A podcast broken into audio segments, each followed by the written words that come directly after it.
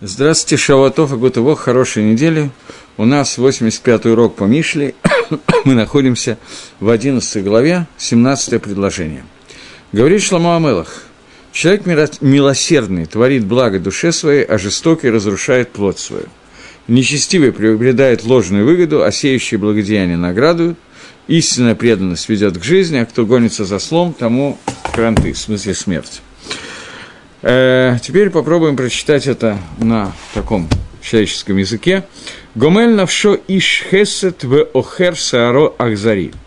Тот, который делает гомель, делает добро своей душе, делает, награждает свою душу, он называется Ишхесет. Он называется человеком Бальхесет, человеком, у которого есть добро. Человек же, который Охель, Окер Сааро, человек, который вырывает свою плоть, он является человеком Ахзари жестоким.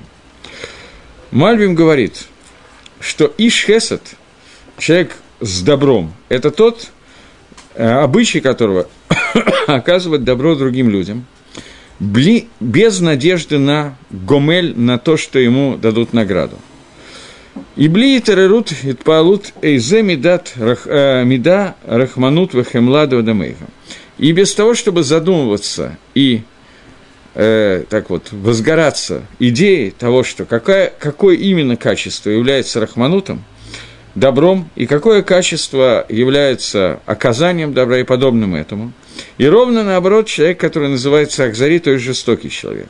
Что не только то, что он не делает добра, но он во время, когда он делает какие-то действия, он э, не жалеет, а только все его действия, действия жестокости – и не делает добро никому. И здесь объясняет нам Шлома Амелах, что человек, э, в человеке есть две части. Первая часть – душа, то есть духовная часть человека, и вторая часть – это сааро, шааро, это э, басаро, это мясо, то есть тело, тело человека. И здесь сказано, Шломо говорит нам, что человек, который человек добра – Несмотря на то, что иногда кажется, или всегда кажется, что он делает себе, своему телу, какой-то ущерб, когда он раздает деньги другим людям. Понятно, что на эти деньги можно было бы купить чего-нибудь очень хорошего, там хорошее – это алкоголь, это шутка была, или какую-то вкусную еду, икру. Я просто не могу придумать более дорогой кошерной еды, поэтому я говорю икру, наверное, можно еще чего-то купить.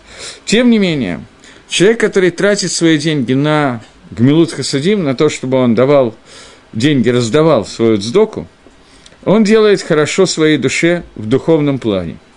Потому что она получит награду, которая будет сафун, которая будет спрятана и припрятана для него на грядущие времена, то есть на Аламаба.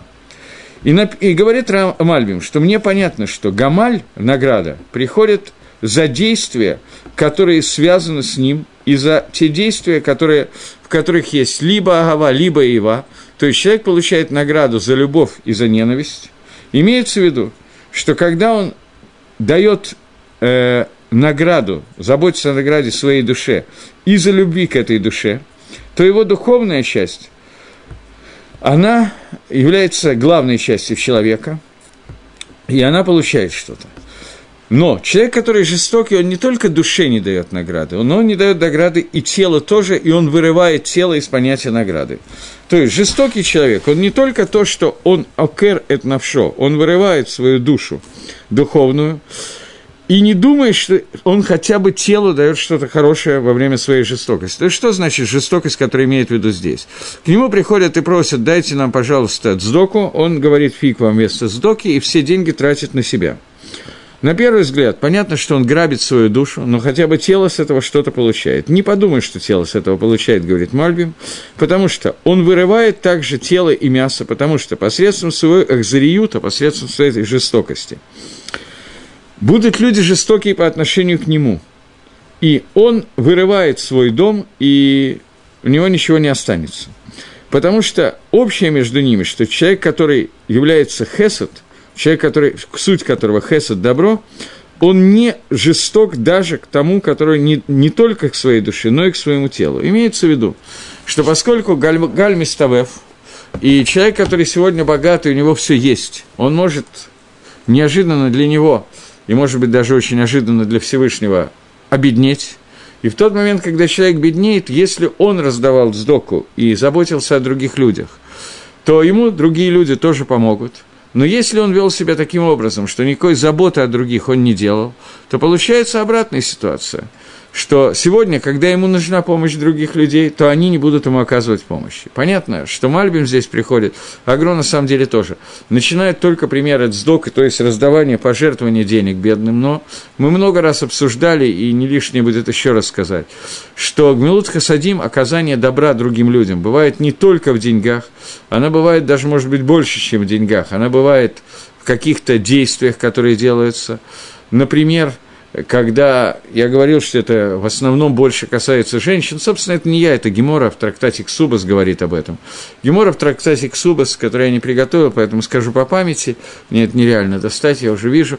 Гемора в трактате Ксубас говорит, что был такая, была такая история с человеком Марук Багахасид. Не, не, не, Марук Багахасид он э, каждую неделю давал какое-то количество сдоку бедняку, который жил в его вселении, четыре зуза он давал бедняку, который жил в его селении, и однажды он пошел вместе с женой дать этот сдоку, он подкладывал под ворота, чтобы бедняк не знал, кто это делает, а бедняк как раз в это время решил, что когда-то надо посмотреть на этого ангела, который ему все время подкидывает деньги, спрятался, чтобы посмотреть, кто это сделает.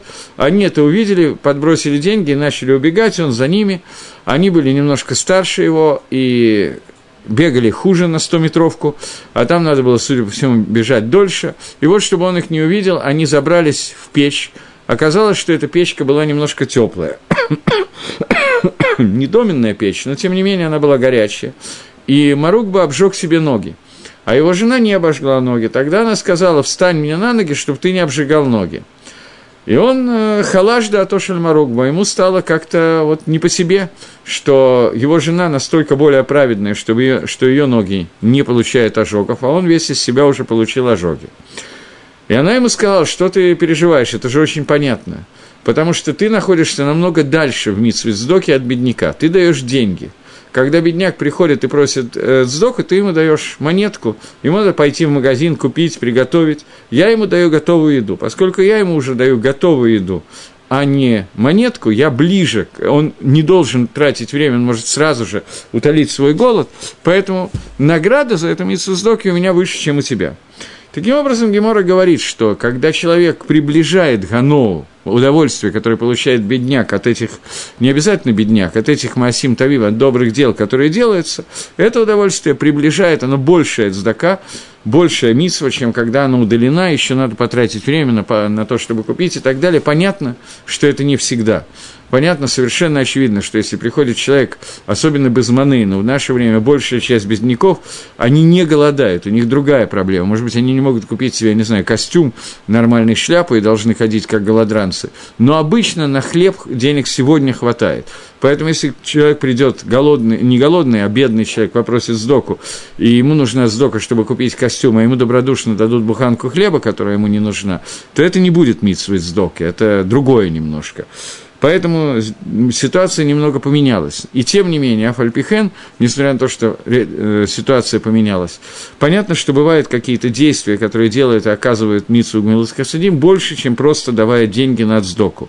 Это может быть, когда, например, какая-то семья или человек пожилой просто старый, который уже не может не в состоянии сам убрать квартиру и так далее, к нему кто-то придет и просто ему поможет и уберет квартиру, это может быть Митсва Гмилут Хасадим очень высокого уровня, или человек, который живет один и не может себе приготовить, потому что он сейчас заболел, прийти приготовить ему на шаббат, грубо говоря, и сделать вот такую митсву, а потом тихо удалиться, это может быть большая митсва Гмилут Хасадим, чем дать деньги, когда он не в состоянии с этими деньгами пойти и купить что-то на шаббат.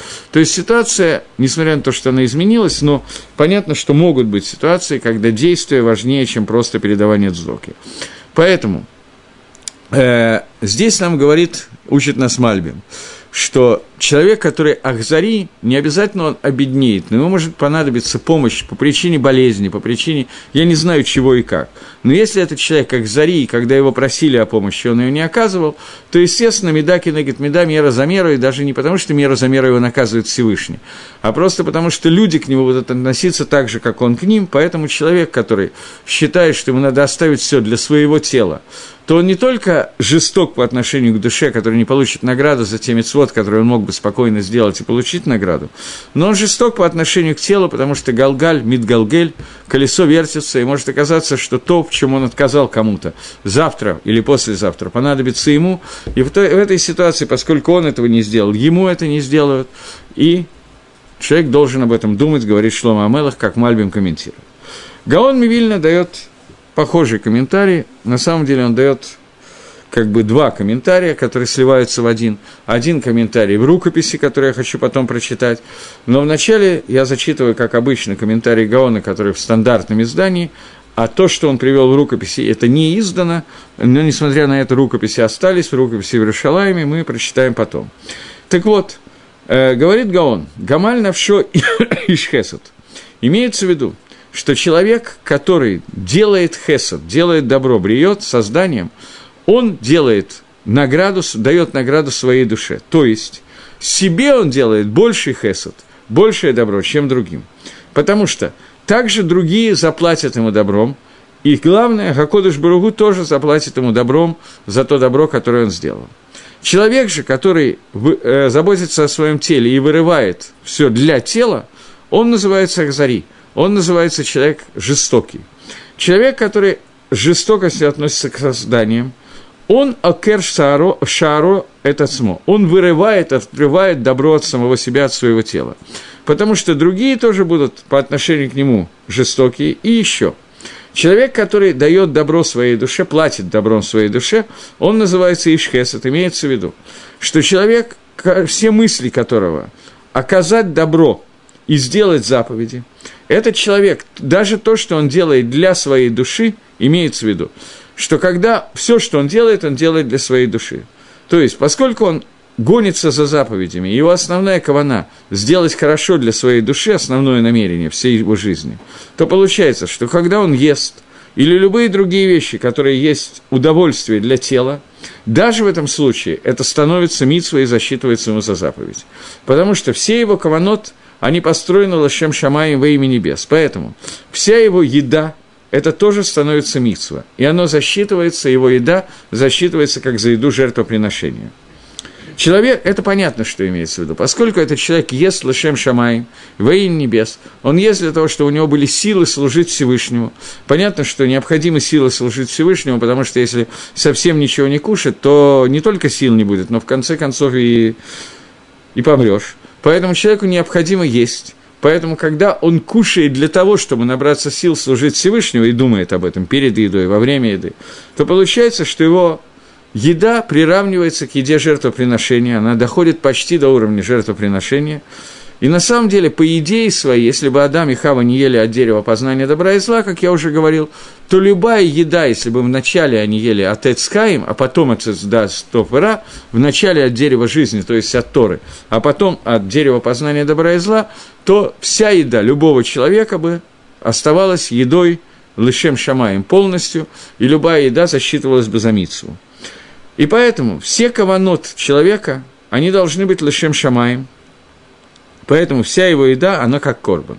Человек же, который окер шаро ахзари, человек, который вырывает свою плоть, он человек, который называется «все рвет для своей плоти», имеется в виду, он человек жестокий. Но человек, который делает действия чужие, и все, что он делает, он делает для удовольствия своего тела, то есть единственная забота – это забота о своем теле, этот человек делает только для того, чтобы восполнить свои тавод, свои ой, круто, вожделение. Поэтому он, то, он делает вред и своему телу тоже. И недостаточно, что они не засчитываются ему за митсву, не только это, но кроме этого, он еще делает одно действие, он делает вред своему телу, поскольку, когда он делает для вожделения какие-то вещи, то существуют какие-то клепот, какие-то крумим, которые э, те органы его тела, которые чувствуют ганао, удовольствие, которые сделаны не для э, мицвы, то они будут получать наказание за то, что он сделал. Как я объяснил раньше, говорит Гаон, что они получат наказание, которое называется Хибуда Кевер, как я написал раньше. Э, я думаю, что имеет смысл вспомнить, что Гаон написал раньше, несмотря на, это, на то, что мы это уже учили, и посмотреть то, что объясняет Гаон в шестой главе э, на эту тему. Один момент.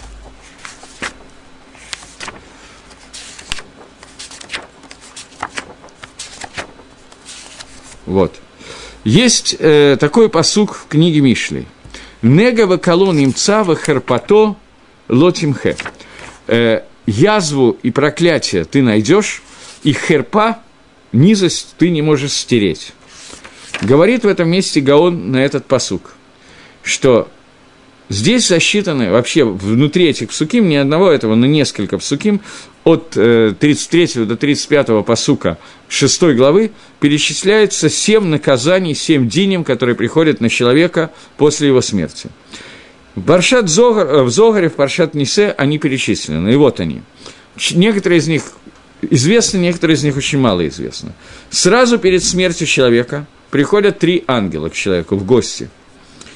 Первый ангел считает все мгновения, которые прожил человек в этом мире, и делает расчет, хижбон, строгий расчет на каждое мгновение, которое было в этом мире, как, как он их потратил. На Мицу, на Авейру, ни на что и так далее. Второй ангел – на самом деле немножко страшно. Он считает все авирот, которые сделал человек. Третий ангел – это тот ангел, который учил этого человека Торе, пока человек находился внутри своей мамы. Этот человек приходит сейчас посмотреть, где та Тора, которую он обучил этого человека, и является ли она для него цельной Торой. То есть, человека учат Торы, пока он находится внутри своей мамы, для того, чтобы эту же Тору он смог выучить при жизни.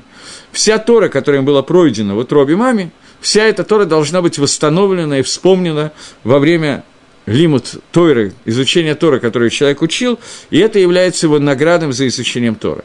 Тора, которая ангел обучает его внутри мамы, каждого человека он обучает немножко разной Торе. Что значит немножко разной? Есть общая Тора, есть удел каждого человека в Торе, который он должен лихадеш обновить найти те, те хидушим, те новые вещи в Торе, которые вытекают из Торы, которые должен именно этот человек привести в этот мир. Поэтому, то есть до сих пор они были даны Маширабейну на Синай в потенциальной в потенциальном состоянии, но привести их в кинетическое состояние должен каждый человек путем своего изучения Торы, и когда эти хидушим выходят бефовы, они становятся прямо известны. Грубо говоря, Равшлома Залман должен был написать естественно, не только это, но часть того, что он должен был лихадеш, то, что для него не, никто не объяснял до него, это как с точки зрения э, Торы работает электричество. Какой закон электричества по отношению к шабату, по отношению к больному, по отношению к тому, всему пятому и десятому. Какой-то человек помельче халибром, чем, чем Равшлома Залма Норбаха, лучше бы, чтобы он этого не делал, поскольку он может не совсем правильно сделать. Но его хидушей Торы, как у обычного Абреха, который сидит и учит Тору целый день, он должен кроме того, что он выучивает то, что было известно до этого, он должен сделать расчет нескольких судьет, которые до него никто не посчитал, несколько отрывков Гемора, Талмуда, Мишли, Кагелета, я не знаю чего, и прийти к тем вещам, которые он выскажет своими словами, и до него они не были высказаны. И это те вещи, которых, им, которым, эти, которых этих людей, которым, этих людей, нет, которые этих людей ангел обучал, пока он был внутри мамы, и ангел приходит и смотрит, сделал он все эти хидушим, выучил он ту Тору, которую именно он должен был выучить, или нет. Она у него шлема или нет. Это первая часть суда, который проходит человек. Это еще до его смерти. Вторая. Это сразу же после смерти, когда его ведет в могилу и провозглашают перед ним. Ой человеку, который уронил, опустил к душу святость царя. И тогда он там судится в это время за, тот, за то, насколько он уронил святость имени Всевышнего, святость Малхут Шамаем, Царства Всевышнего в этом мире. Третья часть. Когда человека вводят, вносят в могилу, хоронят, в это время его судят и решают, что с ним будет дальше. Четвертая часть. Это уже находясь в могиле, тело человека получает хибуд гакевер. Что такое хибуд гакевер?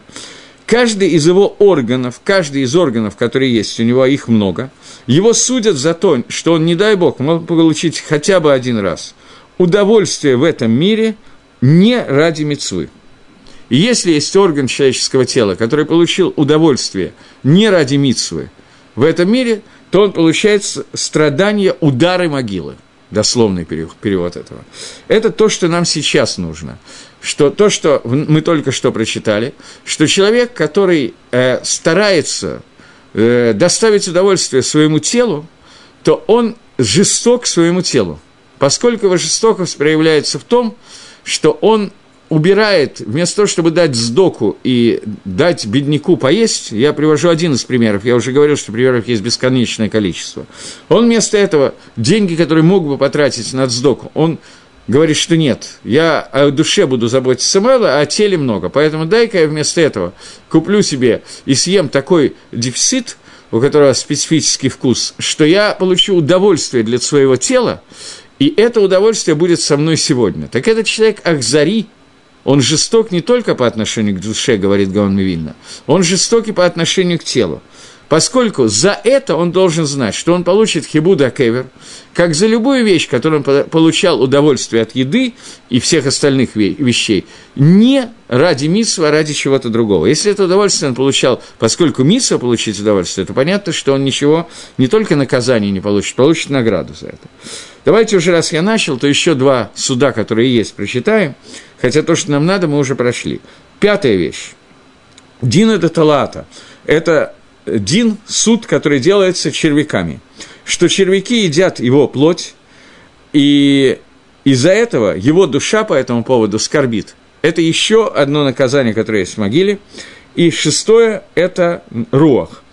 Вейю деруин леколь басар, что все, которые видят, что даже живые – э, выхерпат симхе, то есть э, то, что червяки едят его тело, и э, душа поэтому скорбит. И за это, кроме того, что душа скорбит, есть еще одна скорбь души по поводу безайона, вот этого пренебрежения, которое сейчас происходит в связи с тем, что э, червяки его кушают. И следующее наказание – это несколько кругов генома, которые мы сейчас обсуждать не будем, мы однажды уже их обсуждали, это последнее наказание, которое есть. То, что нам отсюда нужно, ахзариют, жестокость человека по отношению к своему телу, выражается в том, что он вместо того, чтобы сделать какой-то едой или какими-то деньгами еще чем-то, сделать все то же самое, съесть ту же самую еду, но лишь митсва – для Митсвы, чтобы были силы служить Всевышнему, поскольку Всевышний устроил этот мир так, что мы должны получать силы от службы к нему, он в это, в это время делает ровно наоборот. Он берет и посвящает это своему телу, тем самым он делает так, что некоторые органы его тела или все, в первую очередь, если это еда, то рот, э, небо, десны и так далее, будут получать наказание за то, что он сделал, которое называется хибуда акевер, и это акзариют, который он делает по отношению к своему телу. Продолжает Гаон и говорит дальше.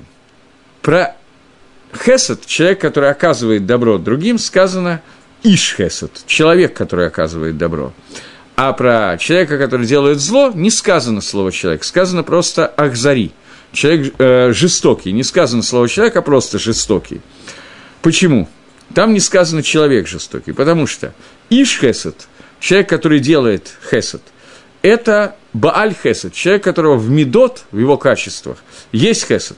И это то, что имеется в виду, что Махшава Това – хорошая мысль, которую человек думает, а Кодыш Барагу ее присоединяет к действию.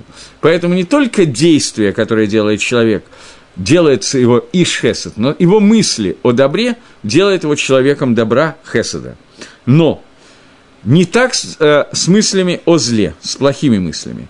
Человек, который замышляет делать какое-то зло, но не сделал, его за это не наказывают. Поэтому там не сказано «ишра», «ишех зари», не сказано «человек жестокий», потому что наказание получает, Хибуда Кевер, например, о котором мы только что говорили, наказание в могиле, получает не за мысли человек, а именно за действие, которое он сделал. Поэтому здесь сказано «ахзари» имеется в виду тот, кто ведет себя с ахзариютом, жестокостью, а не тот, у которого есть жестокие мысли. Про, про человека добра сказано же наоборот, человек, который добрый человек. Даже если он только мыслит какие-то хорошие вещи, он уже получает за эти мысли награду. Это комментарий Гаона. Э, в Ктафьяде Гаон написал еще одну вещь, но до того, как я начну писать, читать рукопись Гаона, я хочу зачитать Мидраш Раба на книгу Ваикра. Мидраш Раба на книгу Ваикра приводит такую вещь.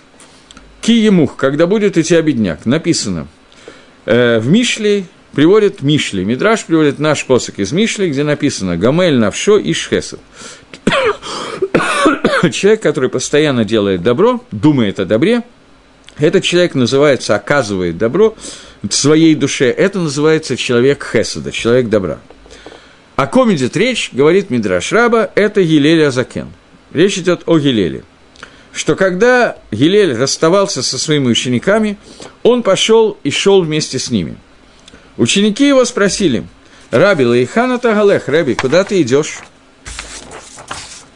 Ответил Гилель, он им ответил, я иду делать миссу. Спросили его, и какую миссу ты идешь делать? Ответил им, я иду мыться в баню. Спросили его ученики, разве это митсва? Ответил им, да, митсва. В чем митсва? Если, э, я не знаю, как это правильно перевести на русский язык, я прочитаю так, как написано. Иконы царей. Иконы имеется в виду не икона Авойда Зойра, а изображение царей – которые ставят э, в тортиотах и батей каркасаот, в цирках и всяких подобных заведениях. Человек, который назначен над ними, он должен их мыть, он должен их убирать, э, а они не дают ему... Э, сейчас, и за это ему дают мезонот, за это его кормят, то есть ему за это платят. Э, и не только это. Но этот человек растет среди больших людей царства. За то, что он ухаживает за портретами и скульптурами царя, он находится среди руководства царства. Я, который создан по целым Идмут Лаким, по образу и подобию Всевышнего, как написано. Кибецелаки Лаким Асаид Адам, по образу и подобию Всевышнего сделан человек. Тем более я должен свое тело, которое создано по образу и подобию Всевышнего, тем более я должен его мыть.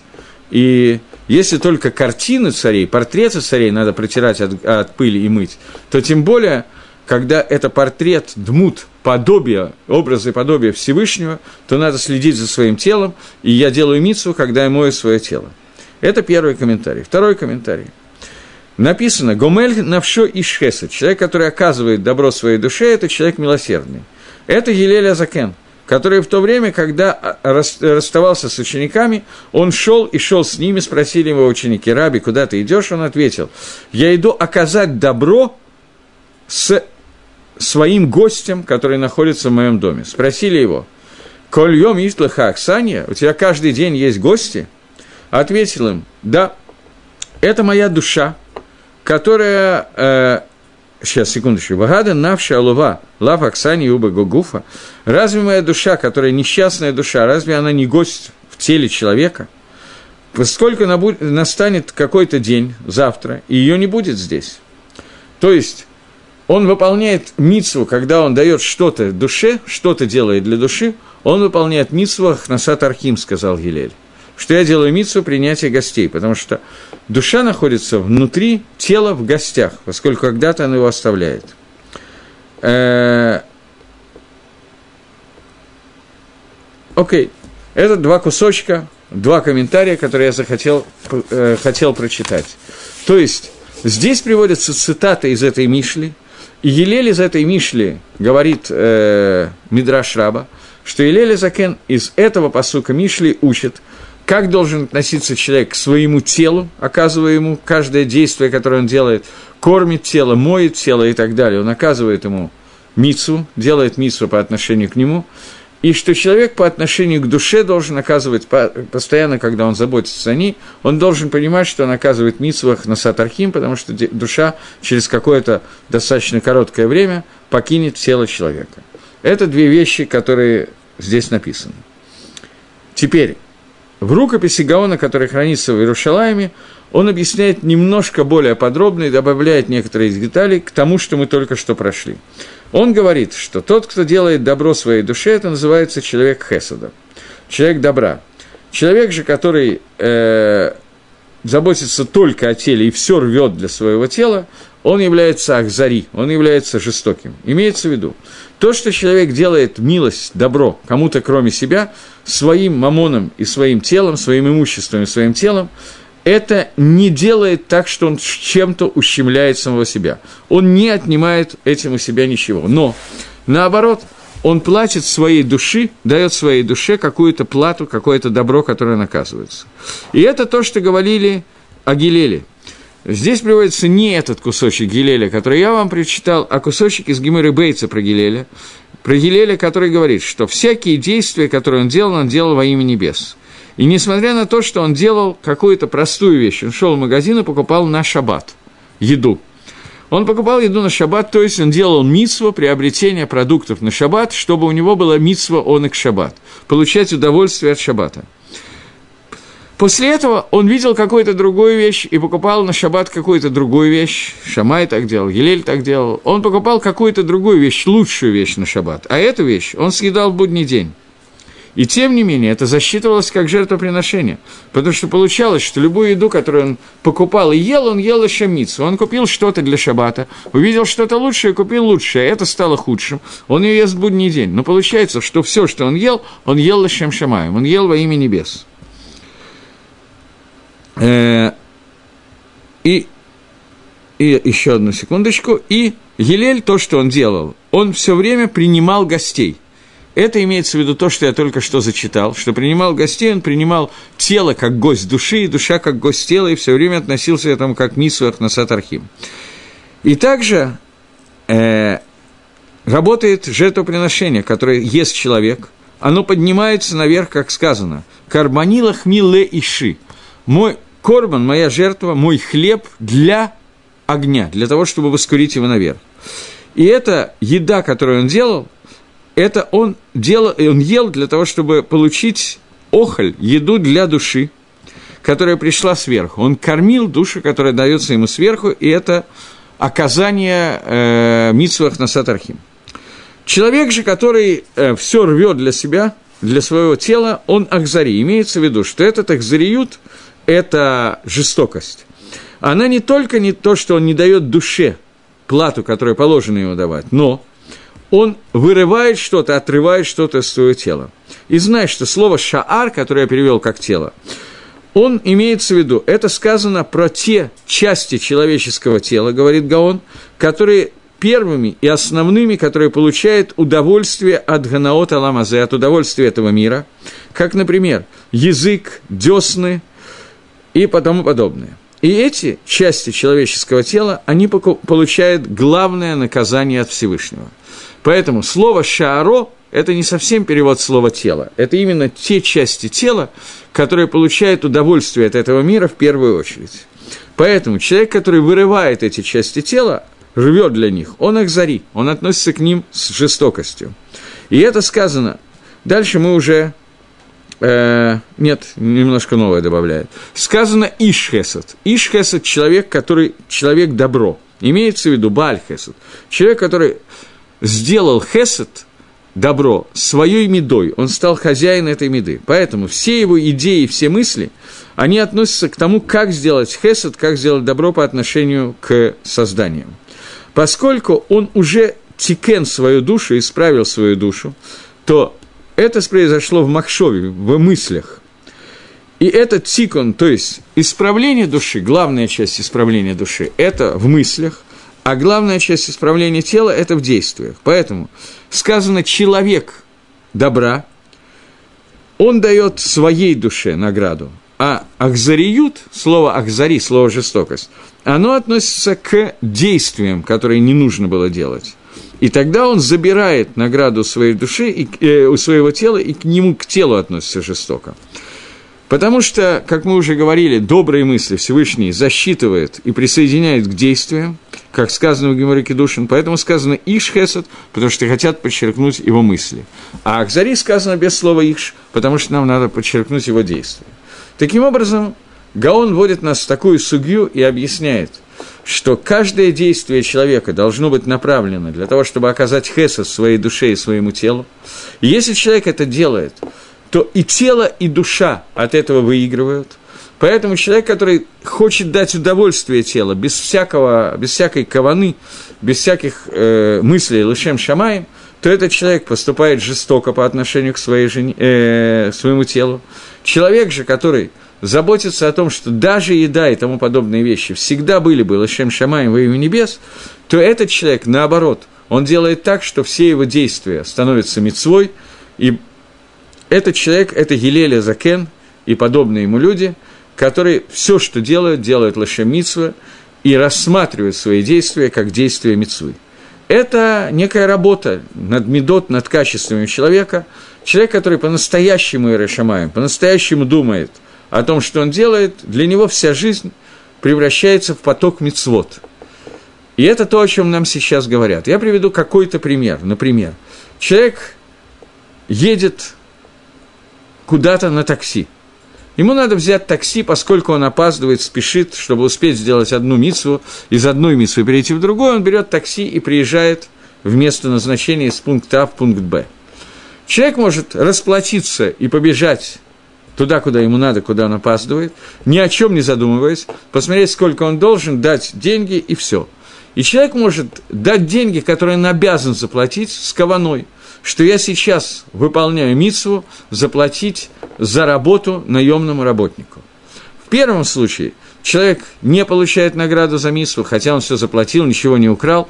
Во втором случае он потратил те же самые деньги, но поскольку он делал это лышем шамаем во имя небес, то есть он митковен выполнить митсву, то он получает награду за митсву что он платит, Схар Сахир платит за работу человека, который выполнил работу. Понятно, что подобные вещи могут случаться сколько угодно. Человек взял э, бригаду, чтобы ему покрасили, другого человека нанял на работу, чтобы покрасили ему дом, он может иметь в виду, что он выполняет митсву, заплатить за работу, и тогда он выполнит митсву, может ничего не иметь в виду, тогда митсву он не выполнит. Какая-то женщина хочет убегать э, на урок Торы – для того, чтобы прослушать урок Торы, и, или на свадьбу семья уходит. И маленькие дети остаются одни, поэтому приглашает какую-то девочку посидеть с ними, более старшую девочку, которая сидит и получает 10 шекелей в час. Они приходят со свадьбы, им надо отдать 20 шекелей. Они могут в этот момент иметь в виду, что они выполняют заповедь платить схар сахир, платить за работу, и в этот момент они выполняют мецву. Если же они не платят за это, то есть платят за эту работу, но не имеют в виду, что они сейчас выполняют митсвы, то митсвы нету. Это разница между Гилелем и некоторыми другими людьми. Гилель постоянно все делал, выполнял митсу, некоторые люди делают то же самое, а митсу при этом нету. Это разница. Поэтому Махшава здесь Иш Хесед, человек, который понимает, что он делает Хесед. И возвращаемся к первому таму, который приводили и Агро, и Мальбим, что человек, который э, заботится о теле он жесток по отношению к своему телу. Человек же, который заботится о душе, то тело от этого выигрывает, поскольку оно не получит хибуда кевер, потому что он ест лошем шамаем, пьет лошем шамаем и так далее. Окей, это пшат этого посука. Следующий посук говорит, 18-й э, посук говорит, «Раша сепа улот шекер, везареет сдока сехер эмет». Человек, который нечестивый человек, он делает действия, которые являются ложью, а человек, который сеет дздоку, то он получает награду эмет. Э, давайте начнем с Гаона. Гаон объясняет, что здесь написано два слова. Слово «поулат шекер» использовано и слово «зарея дздока». «Поулат» – это действие, а Зоре – это сеять. Есть разница между словом «паула» и словом «маасе». Может быть, лучше с Мальбима начать, он обычно это лучше объясняет. Окей, смотрим. Мальбим говорит, есть разница между словом «маасе» и словом «паула». На русском, как ни крути, какие синонимы не приводите, нет никакой разницы между этими словами. Действие, деяние – все одно. Паула – это то, что человек занимается этим какой-то вещью, а Маасе – это окончание действия. То есть Маасе – это результат, а Паула – это само действие. Паула – это может быть действие, которое не пришло к результату, но человек делал какие-то действия. מעשה – это результат этого действия. רשע – он делал. Про Рашу сказано – רשע עושה פעולת, רשע делает פעולות. Что имеется в виду? Ему кажется, что он заканчивает свои действия. Например, он набирает много денег, зарабатывает много денег. Он строит дом, сажает виноградник и так далее. Это действия, которые ему кажутся законченными действиями, но на самом деле, когда человек смотрит Башкафа Аметит нормальным зрением, то он понимает, что все эти вещи – они не являются целью сами по себе. Они только поулот, они только какие-то действия, которые должны привести к цели. Имеется в виду, они имцаим, они посред... средства для достижения цели. Пос... Для какого-то тахлита, для какой-то цели. Теперь надо узнать, что такое цель. Что если мы скажем, что они являются посредством них, будет жить человек, богатслаха, успешно жить, то какой смысл этой жизни – Человек заработал много денег и живет. И? Смысл. Ведь только вся жизнь, она временное явление, и она не является целью сама по себе. Поэтому, когда мы думаем, что это является целью, то это называется паула, действие, которое должно привести к какой-то цели, и они приводят, поэтому он называется паула чекер, действие лжи. Потому что все, что он делает, он на самом деле ничего не делает – Понятно, что действия без результата, они не имеют никакого смысла, абсолютно. Имеется в виду, что, что он сейчас делает, чтобы посредством достичь результата, он не достигнет этого результата, потому что нет результата, который он просит. И это как человек, который сеет и вырастает без того, чтобы выращивает что-то и не собирает урожай, и нету муки. Если так, то это называется Паулат шекер – это называется действие лжи. Лжедействие, я не знаю, иллюзия действия, я не знаю, как это назвать. Иллюзия действия. Но человек, который сеет сдоку, имеется в виду, он делает сдоку, которая является перед Всевышним добром, то ему кажется, что он э, сеет, и эти действия никогда не кончаются.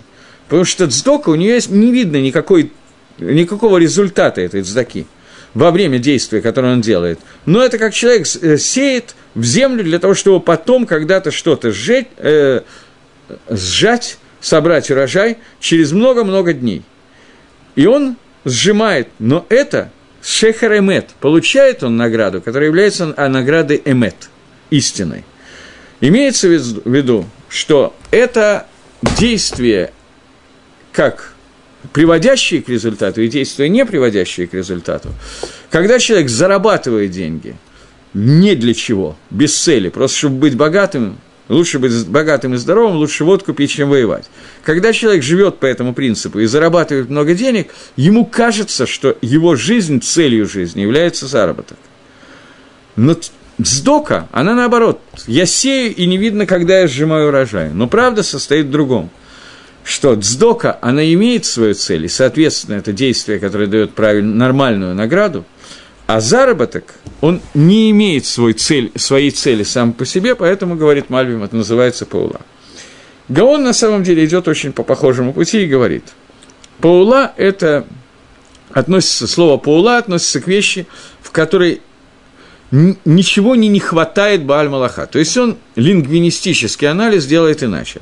Слово Паула – это когда человек делает действие, при этом ничего не теряет, во время, когда он это делает. Например, человек покупает какую-то скуру, какой-то товар, и, и хочет перевести ее в другую страну, чтобы там продать подороже.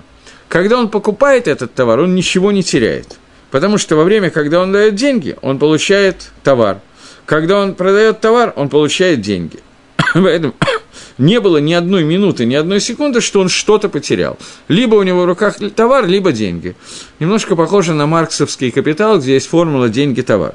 Но, когда он занимается скурой, вот этой вот торговлей, то здесь можно, э, его можно обмануть.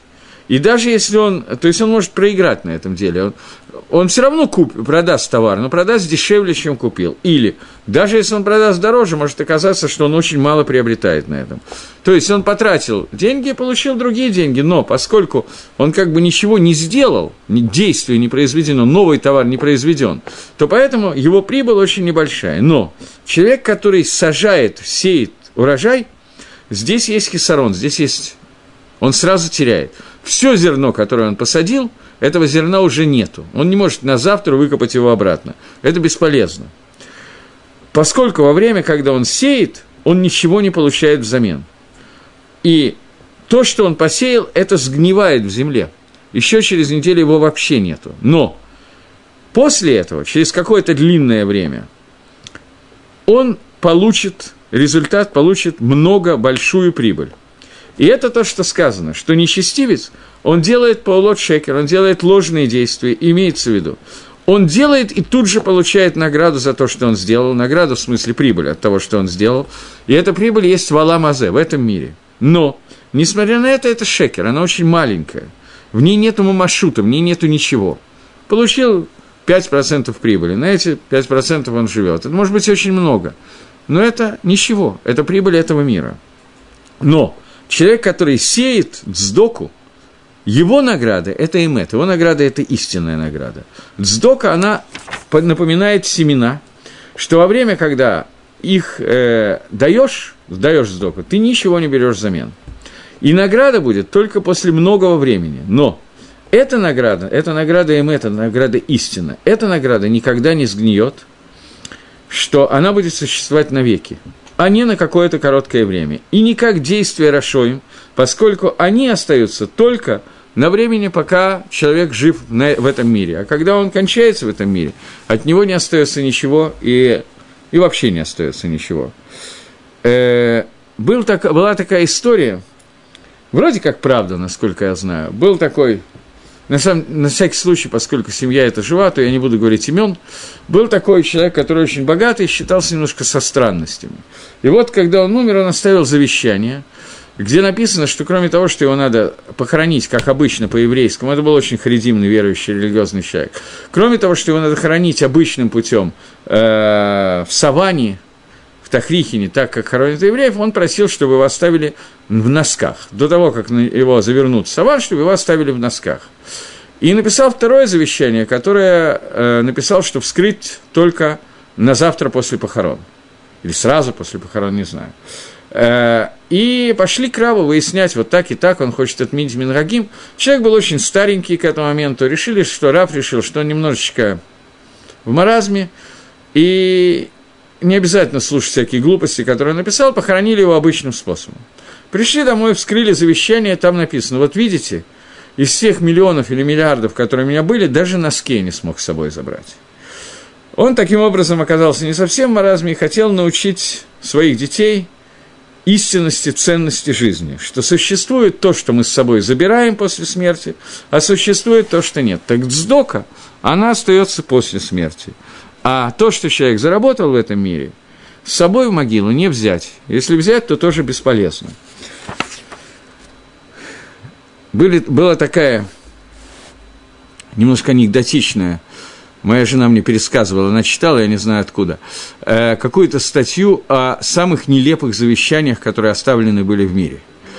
И вот был какой-то человек, который завещал очень много денег э, своим детям, и при одном условии, что они ему в могилу кладут 100 тысяч долларов. При этом они получат несколько миллионов. Понятно, что закопать 100 тысяч долларов в могиле как-то немножко жалко – вот, они посоветовались там с адвокатами, еще с кем-то, и нашли очень остроумное решение. Они взяли и положили ему в могилу чек на предъявителя э, с, имени, с его именем, который мог только он предъявить, на 100 тысяч долларов. Они положили в могилу и получили завещание обратно. Человек не может с собой взять ничего, кроме митсвы сдоки, которая останется с ним постоянно.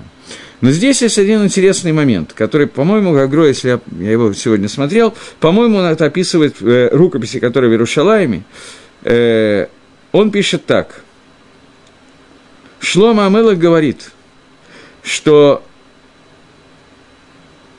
он пытается сделать тахаху, понятно, что вся книга Мишли, так или иначе, она является заповедью хок тахеха тамитеха, э, упрекай своего ближнего, не, не понесешь за него грех, и Шлома Мелах пытается нас с вами упрекать, то есть научить нас правильному мусару, как нам надо себя вести, и говорит, этот мусар, который он говорит сегодня, через пример с докой. Он говорит, что если придет человек к своему ближнему и спрашивает, спросит его, дай мне, пожалуйста, сдоку, то человек, которого просит сдоку, у него душа начинает кипеть по этому поводу.